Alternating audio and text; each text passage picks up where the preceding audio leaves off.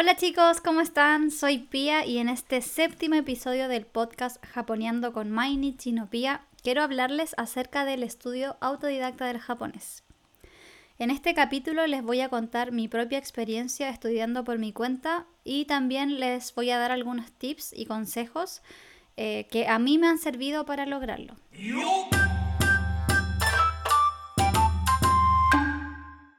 Primero que todo, existen varias opiniones al respecto sobre el estudio autodidacta y me gustaría aclarar que en este podcast siempre hablo desde mi punto de vista, según la propia experiencia que yo he tenido como estudiante. Em, bueno, no soy experta en el, aprendizaje de idiomas ni tampoco soy profesora. Simplemente disfruto del estudio del japonés, eh, es mi hobby y como he probado distintas cosas, me gusta la idea de compartir mi experiencia por si alguien más le sirve y le puede ser de utilidad. Habiendo dicho eso, la respuesta corta a la pregunta de si se puede o no estudiar de forma autodidacta, em, creo que sería depende. ¿Por qué? Bueno, porque hay varios factores em, y creo que los puntos más importantes para poder ser autodidacta y efectivamente avanzar en el idioma serían, en primer lugar, em, tener un propósito claro que te ayude a tener las ganas y la motivación suficiente para aprender japonés. Em, siempre lo he dicho, teniendo tus metas claras eh, respecto al estudio del japonés, vas a poder definir un plan de estudios eh, que te ayude a llegar a esas metas. Por ejemplo, Si quieres ver anime sin subtítulos, eh, un súper buen método para ti sería ver anime y acostumbrarte a la forma de hablar que tienen los personajes. Ahora, si tu objetivo es poder leer literatura o manga en japonés, ciertamente vas a tener que ponerle harto empeño al aprendizaje de kanji y practicar la comprensión lectora, y así sucesivamente con otras metas, ¿no? Eh, la idea es que esa misma meta te dé la motivación suficiente para sobrellevar el estudio y mm, también esa misma motivación va a ser la que te va a recordar el por qué empezaste a estudiar en primer lugar cuando sientas que no avanzas o te estancas o cuando simplemente no tienes las ganas de estudiar. El punto número dos sería organizarte y definir tu propia rutina de estudio autodidacta. Eh, sí, nadie dijo que ser autodidacta sería una tarea fácil. De que se puede aprender siendo autodidacta, se puede, pero al no tener una guía de un profesor o un programa de estudio definido desde un instituto, es bastante complejo definir las cosas que vas a estudiar y también el orden en el que vas a ir aprendiendo estas cosas. Entonces, por esto yo creo que es súper importante eh, sentarte aunque sea una vez para que te organices y dediques un espacio de tu tiempo libre a estudiar. Em,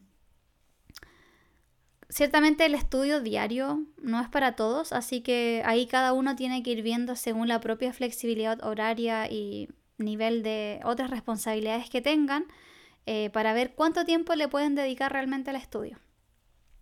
Ese sería el punto número dos. Y ahora pasando al punto número tres, y en mi, en mi opinión el más importante, que sería ser constante y disciplinado.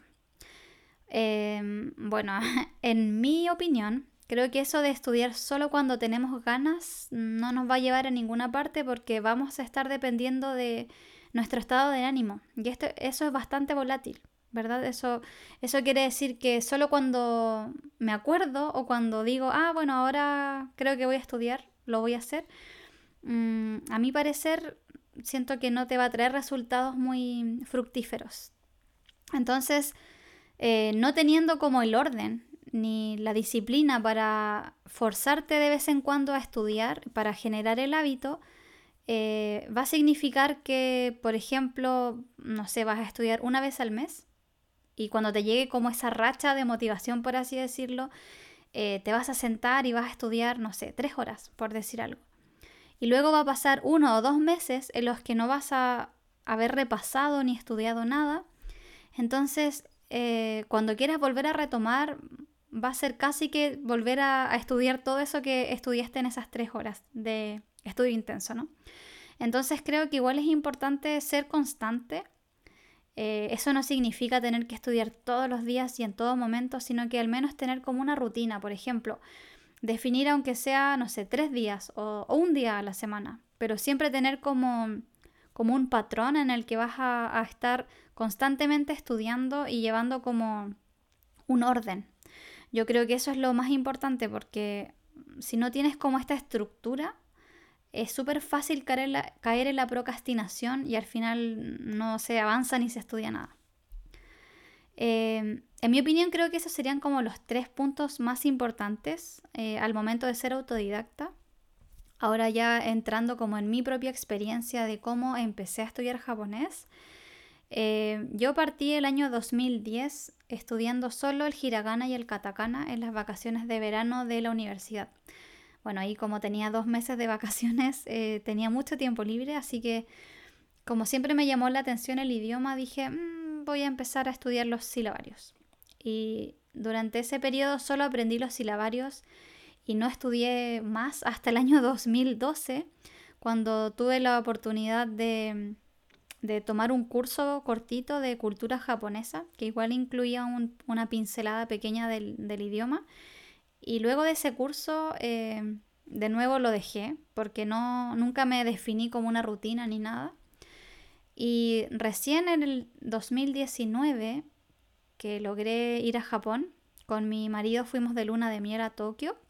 Entonces ese viaje me ayudó como a, a reencantarme con el idioma y me motivé muchísimo porque sentía que estaba en Japón pero no podía disfrutarlo al 100%. Eh, entonces cuando regresé a Chile Em, dije, oh, quiero volver a estudiar japonés, ahora sí o sí voy a ser constante. Y esa fue siempre como mi, mi meta, como de lograr ser constante y realmente ser capaz de, llevar una rutina y un orden y una estructura al estudiar. Porque mi experiencia previa, que fue súper eh, como desordenada, eh, la verdad simplemente aprendí los silabarios, pero no podía formular ni oraciones ni entender mucho, simplemente, no sé, saludar o presentarme o cosas muy básicas. Entonces, cuando regresé a Chile, eh, me propuse tener una rutina diaria. Esa fue mi propia percepción porque nunca logré ser constante, entonces lo vi como una forma de desafiarme a mí misma y la verdad estoy súper contenta con eso porque logré desarrollar esa disciplina que quería y esa constancia. Y mm, desde esa fecha ya van dos años en los que he logrado estudiar de forma constante. Siento que mi avance ha sido súper bueno. Estoy bastante conforme con mis resultados. Eh, pero igual hubo un punto en el que mm, cuando estaba estudiando sola, porque me, compré algunos libros en Japón como para poder estudiar por mi cuenta y también veía videos en YouTube y utilizaba algunas aplicaciones de estudio. Em, pero igual hubo un momento en el que dije, mm, ¿cómo sé si todo lo que estoy estudiando realmente está bien o no? ¿Cómo sé si estoy aprendiendo esta base con errores o no? Entonces eh, estuve buscando alguna alternativa para reforzar mi estudio autodidacta y consideré que lo mejor en ese momento fue eh, entrar a clases. Quería tener esa, como ese complemento y ese refuerzo de alguien que me pudiese guiar, pero en ese momento me convertí como en una alumna, yo lo digo como mixta, porque igual mantuve mi rutina de estudio autodidacta y una vez a la semana empecé con clases con Yuyu Nihongo. Eh, que es una academia online de japonés. Eh, para los que no los conozcan, les voy a dejar en la descripción de, este podcast eh, sus cuentas de redes sociales para que los puedan ver. Y mm, la verdad es que me ha ayudado muchísimo porque he podido ir reforzando todo lo que he ido aprendiendo de forma autodidacta y cuando tengo dudas puntuales las puedo preguntar a Yusuke Sensei y él siempre me ha ayudado a aclarar esas dudas. Entonces, volviendo al tema de este podcast, de si es que se puede o no ser autodidacta, eh, yo creo que sí, pero en mi opinión creo que igual es importante reforzar ese estudio autodidacta con alguna guía, con alguien que ya sea profesor o que ya tenga un nivel más avanzado o, más alto que el tuyo, para que te pueda ayudar a validar esas cosas. Hoy en día existen muchas alternativas, por ejemplo está Italki, creo que se llama la aplicación, no sé si es que la pronuncio bien, eh, pero en esta aplicación eh, puedes tener como sesiones con personas que enseñan el idioma. Entonces ellos te pueden ir como eh, ayudando en las cosas que tú quieras reforzar. Por ejemplo, si te quieres preparar para el examen de certificación del idioma, puedes pedir esa asesoría para que te ayuden a reforzar esos contenidos. O bien, si es que quieres, por ejemplo, practicar conversación, puedes agendar con ellos también sesiones de conversación y practicar. Eh, existen muchas alternativas, así que ahí, si es que buscan alguna guía adicional para su estudio autodidacta, les recomiendo que busquen esa como asesoría para que puedan ir reforzando. Em, tal vez puede ser un poquito como controversial, tal vez, eh, el ser autodidacta o no.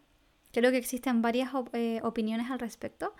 Mm, en mi opinión, yo creo que se puede ser autodidacta, pero creo que de cierta forma igual es necesario ir reforzando con otros recursos, con otras personas, porque obviamente el idioma es una herramienta para comunicarnos con otras personas. Entonces, de cierta forma, creo que no se puede estudiar 100% solo, por ejemplo, viendo un texto o un libro, porque si es que quieres hablar japonés, vas a necesitar de otra persona para poder interactuar. Entonces, ya sea buscándote un compañero de estudio o un profesor que te pueda ayudar a resolver tus dudas, creo que igual es importante buscar a otra persona que te pueda acompañar en tu estudio autodidacta, como para ir reforzando eh, lo que vas aprendiendo eh, solo.